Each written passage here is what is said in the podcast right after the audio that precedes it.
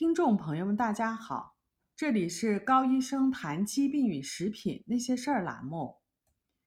最近呢，有一个朋友非常苦恼，因为他做 B 超的时候发现胆囊里面长了一个一厘米左右的息肉，医生呢建议他立刻手术，说是已经癌变了。随着外科微创手术的流行，原来算得上是一个中型手术的胆囊切除术。现在也好像像是肌肉注射青霉素一样简单了。在这里呢，我们不去评判到底是不是应该做这个手术，我们面对着是丢失了胆囊的日益壮大的群体。所以呢，这次我们来说一说，胆囊没有了，还能多吃脂肪吗？对于这个问题，美国临床医生。名字叫做 Candy Berry，给出了肯定的答案。他指出，没有了胆囊也是可以多吃脂肪的，即使是采用脂肪比例高达百分之七十五的生酮的饮食结构也是没有问题的。但是身体需要我们的配合，给身体机会去逐渐提高消化脂肪的能力。很多胆囊切除的人。吃了脂肪会产生腹泻、胀气等消化不良的症状，这是缺乏胆汁的表现。消化脂肪需要胆汁，胆汁是由肝脏所分泌的。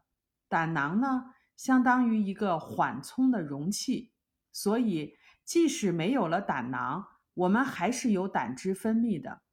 正常情况下，胆汁进入到胆囊。在胆囊中浓缩储存，没有了胆囊，身体是没有了储备的胆汁。胆囊中的胆汁是非常浓缩的。当我们吃脂肪食品的时候，胆囊收缩，把胆汁释放出去。因为浓度高，所以具有足够的胆汁来消化所摄入的脂肪。但是没有了胆囊。肝脏就要马上分泌胆汁来消化所摄入的脂肪，肝脏的这种即时的分泌，其产量远远少于胆囊所释放的胆汁量，这样就造成了胆汁的不足，缺乏胆汁，机体将难以消化脂肪，吃脂肪就会出现腹泻等症状。因此，没有了胆囊会缺乏胆汁，那么。为什么胆囊切除的人还可以多吃脂肪呢？因为肝脏分泌胆汁的能力是可以提高的，提高的程度呢，能够完全满足高脂饮食的需求。胆囊被切除了以后呢，身体就失去了胆囊的功能，之前的肝脏胆囊之间的协调平衡就遭受了破坏，机体需要重新进行调整。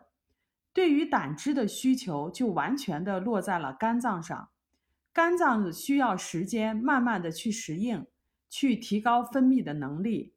但是这样的适应过程，身体需要我们的正确配合才能够实现。那么我们是如何去配合的呢？第一，需要摄入脂肪，肝脏分泌的胆汁需要脂肪来刺激。开始的时候。由于肝脏分泌胆汁的能力低，所以不能吃太多的脂肪。这样可以从少量开始，逐渐增加。在这个过程中，肝脏分泌胆汁的能力就会逐渐的提高，直到能够完全适应高脂饮食。第二，选择优质正确的脂肪。开始的时候呢，我们可以选择椰子油、奶油。橄榄油和骨头汤，还有牛油果。以后呢，逐渐增加猪油、牛油、羊油，它们都是促进肝脏分泌胆汁的非常好的食品。注意在这里，不要吃精炼油。精炼油包括色拉油、玉米油、大豆油、芥花籽油，它们在制作的过程中经过了反复的高温，油已经发生了变质。吃这样的油就会损伤肝脏，降低肝脏的功能，同时呢也会破坏胆汁的质量。第三，多吃蔬菜，最好是有机蔬菜，或者是打农药少的蔬菜。蔬菜有利于肝脏解毒，防止毒素的累积。肝脏毒素过多会影响胆汁的分泌，同时呢，也影响胆汁的质量。肝脏中的毒素会进入到胆汁中，这样的胆汁容易沉淀胆固醇和钙，产生结石。第四，多喝水，淡盐水很好。身体制造胆汁需要盐，另外。水帮助排出体内的废物。那么胆囊没有了，是否应该低脂饮食呢？事实上，无论胆囊是否存在，机体对于脂肪的需求是不变的，代谢的方式是不变的。低脂饮食对健康是非常不好的，它不仅仅会导致机体缺乏脂肪，缺乏脂肪本身，机体就会不健康。同时呢，还因为过多的摄入碳水化合物而迫使机体分泌过多的胰岛素，而高水平的胰岛素是现代人产生各种慢性疾病的根源。这些慢性疾病，也就是我们讲过无数次的，它其中包括高血压、高血脂、高胆固醇、心血管疾病、高尿酸、非酒精性脂肪肝。肥胖、老年痴呆以及癌症。另外，胆囊切除了，并不意味着切除了结石产生的根源。如果继续之前的饮食方式，新的结石还会产生。没有了胆囊，结石可能会在胆管中产生，增加了胆管梗阻的风险，同样威胁生命。而低脂饮食。是导致结石产生的一个重要的因素。那么，结石产生的条件有哪些呢？第一，缺乏胆汁；第二，胆固醇过多。低脂饮食一方面因为缺乏脂肪而减少了机体胆汁的分泌量，也就是缺乏胆汁；另一方面呢，因为缺少脂肪而过多摄入的碳水化合物。又促进了机体制造过多的胆固醇，这也就是低脂饮食满足了结石产生的条件。低脂饮食与结石的产生，胆汁溶解胆固醇，缺乏胆汁，其中的胆固醇就不能被完全溶解，过饱和部分的胆固醇就会以固体的形式存在在胆囊、胆管中，也就是胆结石。机体分泌胆汁需要一种称为胆囊收缩素的物质来刺激。此外，胆囊收缩素还刺激胰腺产生脂肪酶。没有胆囊收缩素，机体将不能产生胆汁和消化脂肪，而能够刺激机体产生胆囊收缩素的，也就是脂肪。因此，饮食中缺少脂肪。机体就会缺少胆囊收缩素，缺少胆囊收缩素就会缺少胆汁。前面讲过，缺少胆汁是产生结石的一个根源。除了产生结石、影响脂肪消化以外，缺乏胆汁对健康还具有以下不利的因素：第一，导致机体缺乏脂溶性的维生素，这这其中包括维生素 A、维生素 D。E 和 K，K 里面包括 K 一和 K 二，因为这些维生素需要溶解在胆汁中才能被身体所吸收。第二，影响身体的解毒。